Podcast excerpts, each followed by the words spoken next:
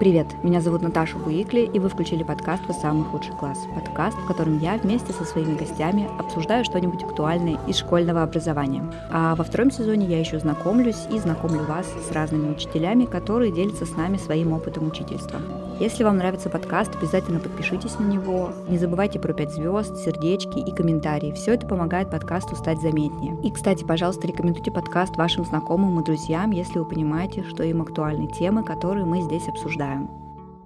Сегодняшний гость подкаста Дарья Дягилец, учитель истории и обществознания, сооснователь и руководитель студии педагогической поддержки, сооснователь и методист кураторской группы «Край». Даша живет в Перми и работает в школе дизайна «Точка». Своей большой целью Даша видит объединение профессионального сообщества и создание питательной среды для педагогов. Она щедро делится методическими идеями и полезными материалами я просто не могла пройти мимо всего этого, и кроме того, я не могла пройти мимо государственной школы дизайна. Мне кажется, это что-то очень любопытное, поэтому будем начинать. Даша, здравствуйте. Здравствуйте. Я очень рада а, вдвойне, потому что я сейчас, мне кажется, постоянно нахожусь в поиске бриллиантов для своего подкаста. И рада, потому что нашла вас, и потому что вы согласились принять участие в записи подкаста. Я знаю, что у вас много разных интересных проектов для школьников, для педагогов. И чтобы я ничего не упустила, расскажите, пожалуйста, сами о себе и подробнее о ваших профессиональных делах, и прям вот не скромничайте.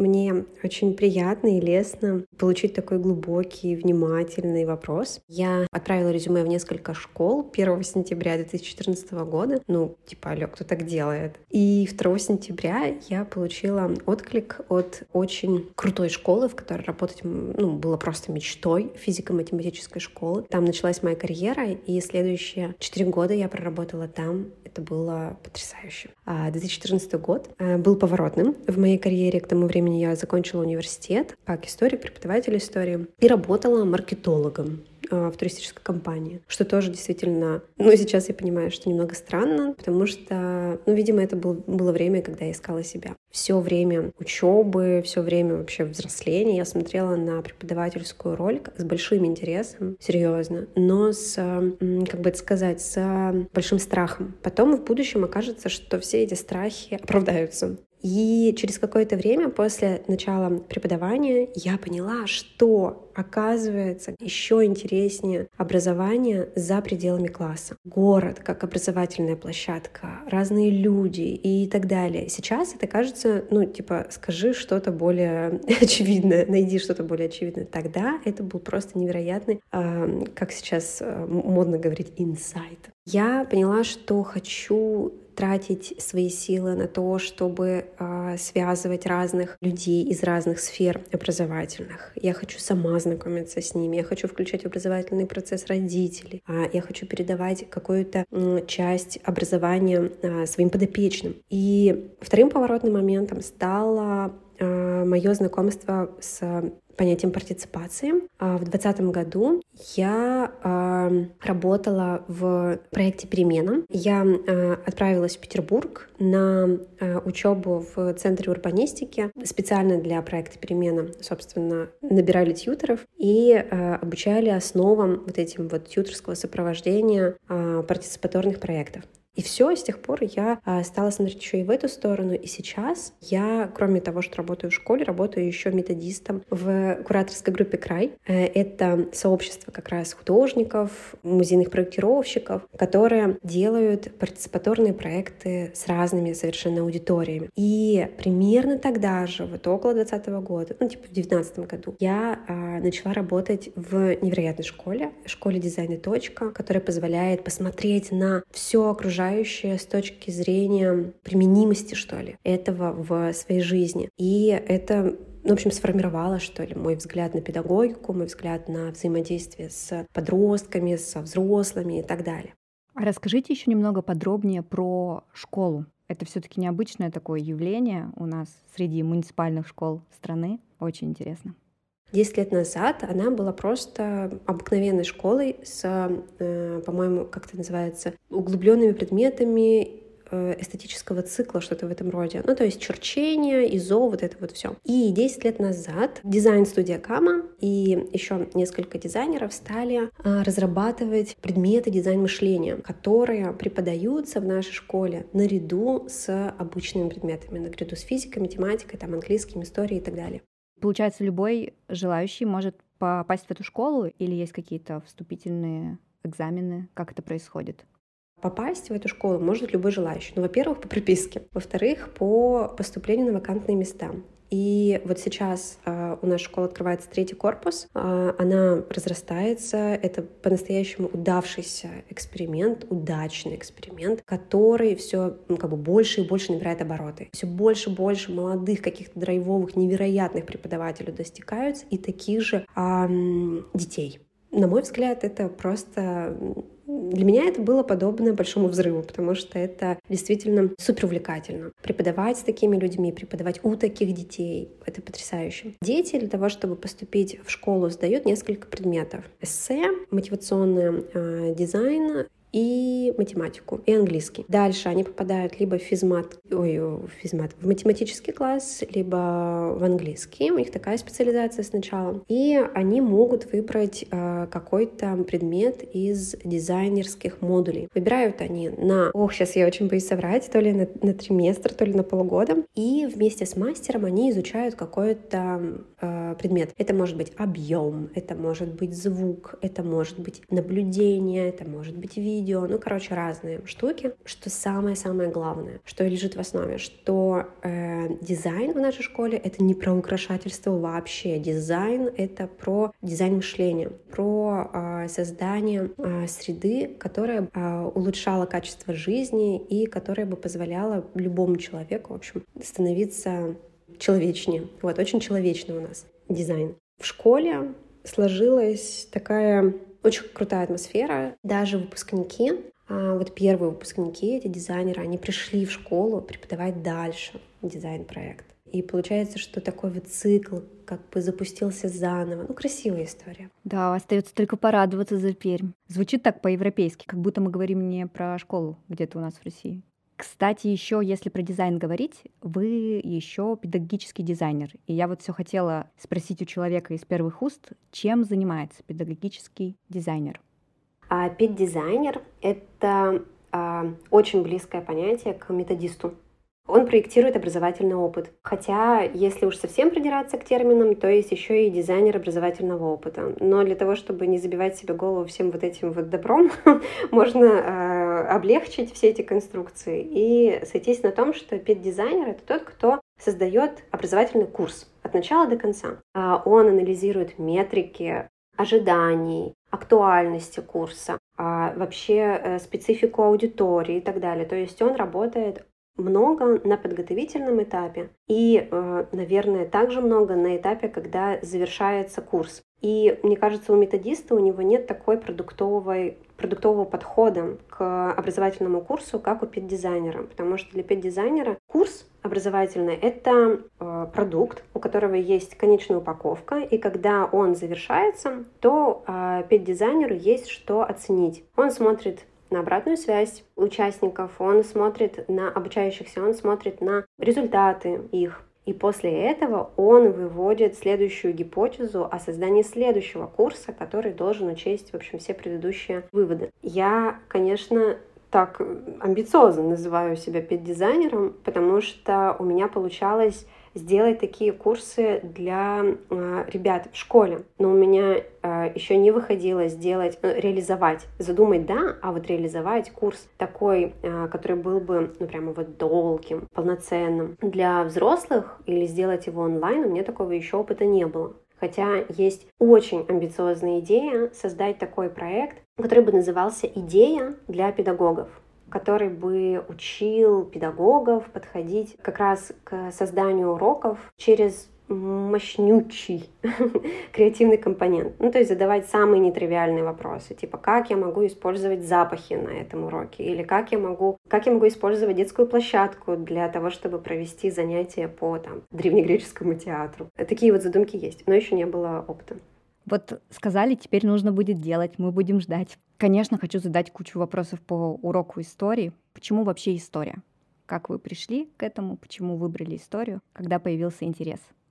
Это такой э, супер глубокий вопрос, и для того, чтобы его э, на него ответить, я, ну, наверное, так несколько часов ходила и размышляла. Потому что если уж совсем отмотать пленку назад, то это было, наверное, в пять лет, когда я почувствовала, что хочу быть археологом. Но если подойти к этому уже более осознанно и серьезно, то, наверное, такой выбор был мной сделан в одиннадцатом классе, когда я вдруг ощутила связь литературы и предметы истории. У нас в месте, где я училась, я училась в четвертой гимназии, это гуманитарная гимназия, где очень сильные предметы мировая художественная культура, история, литература и так далее. И вот мы читали на МХК такие вот, знаете, очень жесткие произведения для мозга 17-летнего человека. Типа там был «Огонь» Анри Барбюса, или там был вот «На Западном фронте без перемен». Все это вдруг в моей голове человека, который готовился к ЕГЭ по истории, сложилось в одну, ну как бы вот как-то вот, знаете, встали вот такие пазлики на место. Я поняла, что это все связано. И я поняла, что мне очень хочется во всем этом дальше разбираться. Мне очень хочется узнать человека поближе, типа такого же, как я, только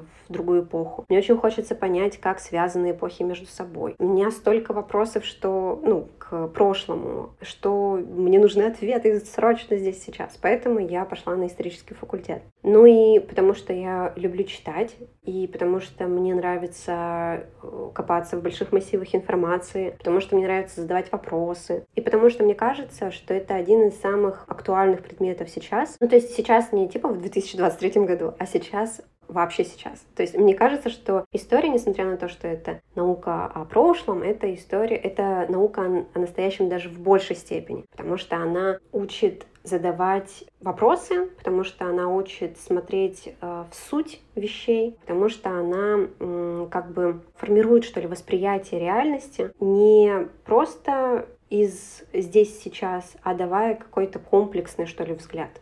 У меня, да, кстати, дальше был вопрос, зачем нам учить историю и чему школьники учатся на этих уроках. Вот вы уже частично ответили, может быть, что-то еще есть добавить? Мне кажется, да. Я думаю, что здесь два вопроса. вот, чему мы э, учимся, когда изучаем историю. И мне хочется здесь разделить еще на два таких слоя, что ли. Потому что история как наука, история, ну, типа бытовая история, которая, например, там, не знаю, в историческом фильме или в документальном фильме по телеканалу «Культура» будет презентована. И история в школе — это три разные истории. История как наука, ну, вот она, значит, призвана там ответить на конкретные конкретные вопросы исследователя, там огромное количество документов проанализировать и так далее. История, которая вот, э, например, по телевидению, ну то есть вот в документальных фильмах, она э, пытается просветить, пытается показать, возможно, позицию, э, ну вот заказчика, да, если это государственный телеканал, то, наверное, заказчика государства. А история в школе — это воспитание государством лояльного, лояльных граждан, потому что иначе, ну как бы, какую бы историю они изучали, если они в государственной школе учатся? Конечно же, историю государства. С другой стороны, это еще и э, предмет, который позволяет развивать метанавыки. Что же это за метанавыки? Навык публичного выступления, навык аргументации, навык э, критического мышления, навык задавания вопросов, писательский навык, причем такой мощный, да, вот это вот э, хорошее аргументированное эссе. Мне кажется, что да, история очень крутой предмет, если делать это все круто, не зубрежку дат устраивать, а именно объяснять причинно-следственные связи. Но я представляю, если ты разберешься в причинно-следственных связях в каком-нибудь э, походе завоевательном, ну там тюрков, например, ты потом сможешь разобраться в причинно-следственных связях происходящего всего в мире, а у нас много чего происходит. С каждым годом все больше и больше и сложнее в этом разобраться. Мне кажется, что вот история, она просто создана для того, чтобы эти мет- метанавыки прокачивать в ребятах. Я с вами полностью согласна. И у меня, ну, пока я не вышла в декрет, у меня была такая а, традиция каждую четверть выписывать, ну, типа заметки вне журнале. Это были а, самые, ну, такие аппетитные, что ли, вопросы, смешные, какие-то парадоксальные, дурацкие, глубочайшие и так далее, которые задавали ребята просто вот в классе. Я всегда после уроков их записывала. И вот на одном из таких уроков по опричнине один мальчик сидел, очень долго смотрел ну вот куда-то сначала на меня, потом вот куда-то в стену, потом сквозь время и пространство, и вдруг выдал. Он причем а, был, э, ну вообще не, не из тех, кто аккуратно учится и все сдает. И он выдал, он сказал, знаете, мне кажется, что история это вообще очень опасный предмет. Я так э, притихла, говорю, а почему? И он сказал, да потому что если понять, как все связано, можно же догадаться о сути вещей. Это было просто потрясающе. И я вот это до сих пор храню как такое вот достижение, что человек понял. Я сейчас работаю в школе, когда только пришла, недавно работаю в новой школе для себя. Сразу прибежала к коллеге, который ведет историю, и стала спрашивать, а что, что там на ЕГЭ? У нас есть ребята, которые будут сдавать в девятом классе экзамен по истории. Я говорю, что там, что там, там будут эти даты? Он говорит, ну нет, этого почти нет, это сейчас не это важно, важно интерпретировать факты, оценивать там события. И еще, я так поняла, есть эм, блок заданий, связанных с пониманием источников исторических. Да, да. И это очень классно, потому что то, что навык чтения ну, как бы размывается и теряется, я сейчас буду брюзгой, это э, видно, ну, как бы из года в год. И вот история э, как раз один из тех предметов, который напоминает, как читать как читать источник, какие вопросы ему задавать, как видеть ответы. Эти задания, кстати, в ОГЭ хорошо, что есть. Сегодня вот в нашем сегодняшнем дне трудно преподавать историю? С какими сложностями приходится сталкиваться? Знаете, не больше... Ну, почему-то мне кажется, что преподавать историю сейчас сложно так же, как было сколько-то лет назад. Возможно, стало к ней больше внимания потому что, ну, шумихи, типа медиа шумихи вокруг там нового учебника. Но вот если посмотреть даже этот новый единый учебник, то мне кажется, что самое главное его особенность не то, что там есть э, государственная повестка, потому что это же учебник для госшколы, э, как ее там может не быть, а то, что он ужасно скучный. Там нет человека, там есть какие-то вот такие крупные мазки, написанные настолько скучным языком, что читать это ну просто невозможно. А ведь есть учебники безумно интересные по истории. Можно сказать, ну все учебники по истории скучные. Нет, это не так. Есть те, в которых ты читаешь и думаешь, о боже, что же там дальше будет с этим Вотом Тайлером? Или неужели Жакирия действительно такая, вот она была э, вся горячая и страшная. А здесь просто скукотища. Историю на мой взгляд, э, было не просто преподавать всегда. Сейчас она стала просто под такой лупой.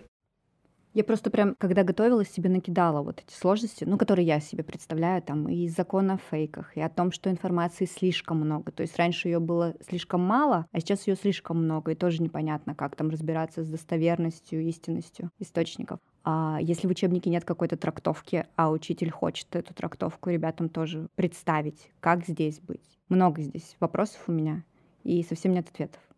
Да, я, я поняла. Наверное, я отвечаю, ответила только на одну грань этого вопроса. Ну, то есть я ответила из точки зрения повестки, а ведь э, у истории сложности еще из-за того, что много информации, например, да, и непонятно, как проверить ее подлинность. Здесь у меня всегда был такой ответ, что когда, например, э, пыталась или хотела показать ученикам позицию, которой не было, к примеру, в учебнике или там в каких-то методических материалах, я всегда готовила э, источник, давала на него ссылку и показывала как можно больше вообще источниковой базы. Прочесть, ее интерпретировать и дальше уже обсудить. И это, кстати, очень важный момент, который, возможно, был и всегда, но просто он видоизменился, что источников так-то, особенно по 20 веку, пруд-пруди. Важно научить еще одному вот этому навыку в лавировании между ними, между этими источниками, в том, чтобы выявлять главное. Поэтому здесь, мне кажется, что самый большой вызов, по крайней мере, который я перед собой ставлю как учитель истории, это научить задавать вопросы. Вот. Потому что от вопроса кажется, что больше половины успеха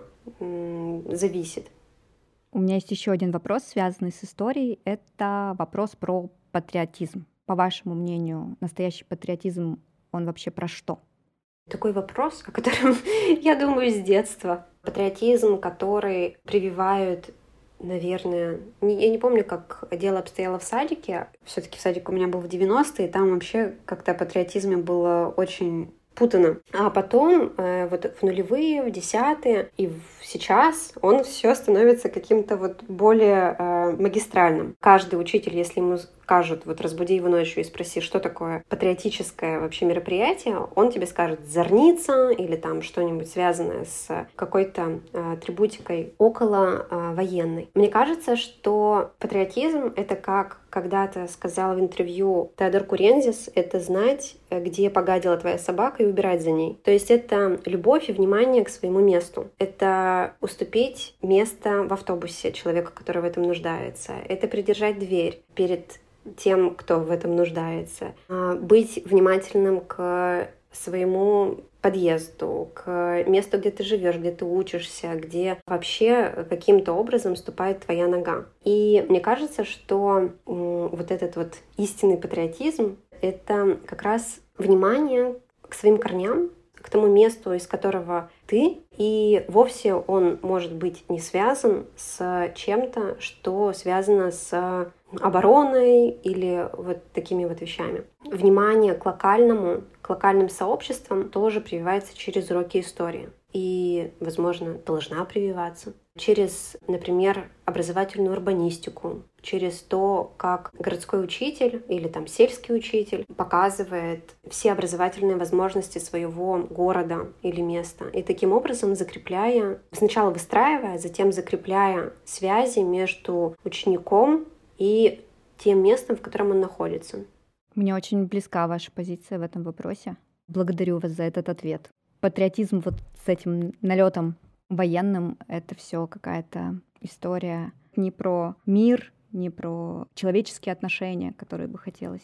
Да, это вот про разделение, а патриотизм, он как раз про объединение, что у каждого есть своя родина. Это же не только у нас, она вообще-то у каждого есть. У каждого есть право на то, чтобы любить свое место. И почему там, мы должны отделять себя от них. Если говорить про уроки, про их форму, расскажите, пожалуйста, про ваши приемы, методы преподавания, что вы делаете, чтобы ребятам было интересно и чтобы им было это доступно, потому что история вообще-то сложный предмет, ну, мне так кажется. Да, я с вами полностью согласна. Она многослойный предмет. История — это и политическая история, и социальная история, и бытовая история, и гендерная, и что только в ней нет. И а, для того, чтобы научить в этом и всем разбираться, ну, первое, что я делаю при планировании курса, это выделяю запрос от а, ребят, ну и возрастной, прежде всего, запрос, потому что в пятом классе при всем желании не получится э, преподавать, наверное, сложные философские вещи древнего мира. Это ребята, которым еще нужны мифы, сказки, вот это вот все такое вот волшебное. И исходя из этого как раз и выбираешь ведущую деятельность. В седьмом классе, например, ведущий бывает деятельность — это а, демонстрация себя в коллективе, это научение и выстраивание коммуникативных вот всяких связей, поэтому там ведущий, например, работа в группах, презентация наработок и так далее. Для меня поворотным вообще моментом в том, как проектировать урок так, чтобы было просто конфетка, стало знакомство с книгой Дэйва Бёрджеса «Обучение как приключение». Это американский учитель истории, который подходил к, своему, к своим урокам как к шоу. И чего он только не попробовал. И там кулинарию задействовать, и все на свете. Когда я об этом прочитала, мне показался этот прием настолько дерзким и необыкновенно, ну вот амбициозным, что я его решила применить к своим урокам. И поэтому при планировании урока у меня есть прямо чек-лист по а, тому, как... Ну, раньше я им пользовалась прямо вот галочки отмечала, сейчас достаточно просто о нем вспомнить. По тому, как придумать идею для занятия, потому что именно от идеи, от главной цели уже все остальное вертится. И там уже все легко доделать. А бывает, что с одним классом, например, не идет какой-то прием. Тогда оперативно к нему подстраиваешься и делаешь что-то еще из арсенала другое. Что я заметила? Что самые классные уроки получаются как раз совершенно не обязательным использованием цифровых технологий, а с тем, как я учла настроение и интересы моих учеников. Если вот эти вот две штуки учтены, то э, любой материал можно с ними э, изучить. И если э, грамотно планировать нагрузку. Ну, то есть, если делать прямо в уроке запланированные а, минуты тупника, когда ничего не надо делать, э, если там можно вот просто минуты три выдохнуть и потом дальше вот с новыми силами после передышки заняться. И если говорить про конкретные еще приемы, у меня был из самого свежего вот опыт использования партиципации при проектировании целого курса. С седьмого класса я этот этот прием попробовала и использовала до тех пор, пока они не учились в девятом классе. Вот они с девятого класса в прошлом году выпустились. И это был прорыв, потому что с помощью того, как я передала просто часть образовательной ответственности, что ли. Ну, то есть я не стала единственным авторитарным таким человеком, который единственный транслирует то, что они сейчас будут проходить, а еще и э, учла не просто интересы, а их их готовность э, к тому, чтобы взять, например, какую-то тему для, для преподавания или ими самими для других учеников.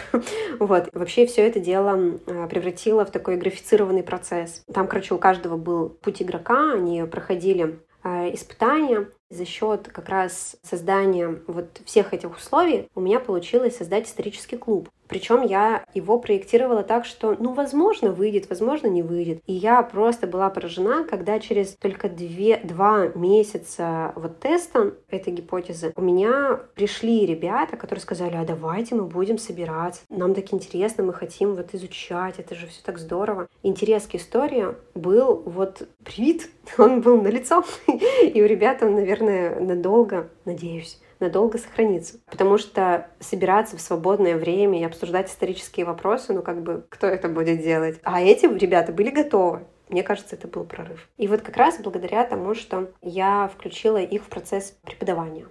Хотела сказать, что вот формат клубов или кружков — это мой любимый формат взаимодействия со школьниками, ну, вообще с детьми уж больно там фонтанирует все идеями, общим интересом каким-то прям. Это заряжает вероятно. Хотела еще немного подробнее узнать про партиципацию. Я, если честно, не была знакома с этим понятием. Я поняла уже, что это активное вовлечение всех участников в процесс. А что еще? Какие там есть составляющие?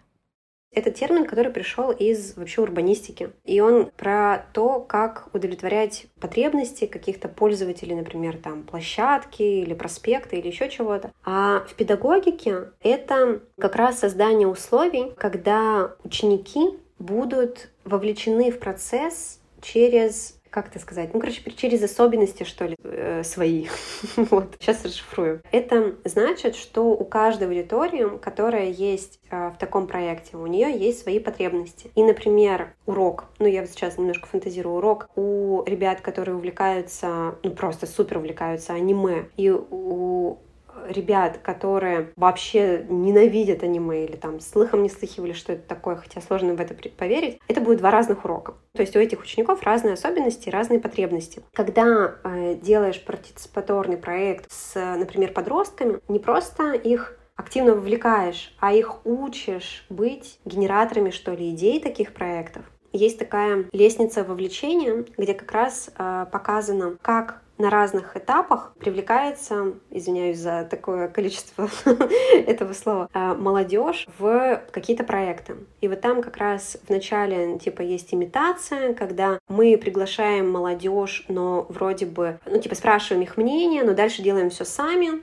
как взрослые организаторы, которые уж точно знают, что им нужно. А следующий этап — это когда отдаешь часть и организационных каких-то вопросов, и содержательных на откуп вот самим этим участникам. И замиранием сердца, в общем, это все вот так вот помогаешь этому все жить. Ну, из-за того, что у них опыта еще немного, а желания много, бывает, что там пропускают дедлайны, или там им не хватает смелости поговорить с какими-нибудь партнерами и так далее и тому подобное. И здесь нужно быть вот таким вот как бы мудрым наставником, который где-то подтолкнет, где-то сделает сам, вот, потому что иногда бывают тупиковые ситуации. Но чаще всего это тот человек, который бесконечно объясняет, что в этом проекте у вас равные позиции. Партиципация не только про вовлечение, но еще и про горизонтальность.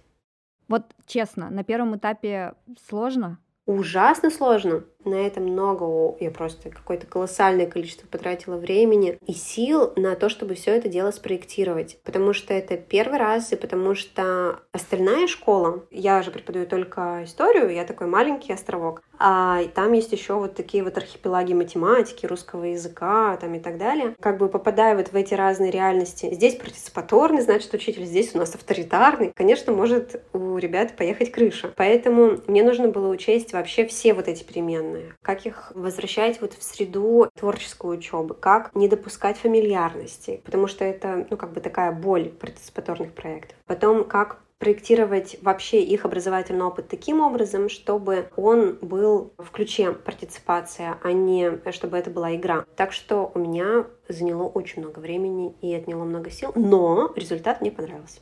А до старта всего этого был какой-то сбор информации о том, вот что ребятам интересно как раз-таки, кто там про аниме, а кто не про аниме, как это происходит? Я использовала карту эмпатии, такой стандартный инструмент для начала такого проекта. Но я их уже знала один год, поэтому я могла ответить на все вопросы достаточно глубоко. То есть, что они там, например, говорят при мне про мой предмет, что они говорят, скорее всего, не при мне про мой предмет, что они слушают, куда они ходят, чем они заняты в свободное время там, и так далее. И вот всю эту карту состаешь, анализируешь, и, в общем, получается дальше учебный проект. Даша, у меня еще осталось для вас пять вопросов, но это короткие вопросы для коротких ответов, секретные. Готовы? Да, да, давайте. Что вы больше любите, учить или учиться? Учиться однозначно. Я вечный ученик. Что в школе было самым замечательным, когда вы сами были школьником? О боже, у меня столько сейчас воспоминаний прекрасных из школы, что мне сложно даже сказать сразу. Самым замечательным были огромные окна в коридорах в которые можно было после какого-нибудь предмета выйти и помечтать и посмотреть на улицу. В какую эпоху вы бы хотели пожить? Ну, не могла не задать этот вопрос учителю истории. Я понимаю, в 60-е годы 20 века там было столько надежд. Ваш любимый исторический фильм или сериал, который вы бы могли сегодня порекомендовать к просмотру?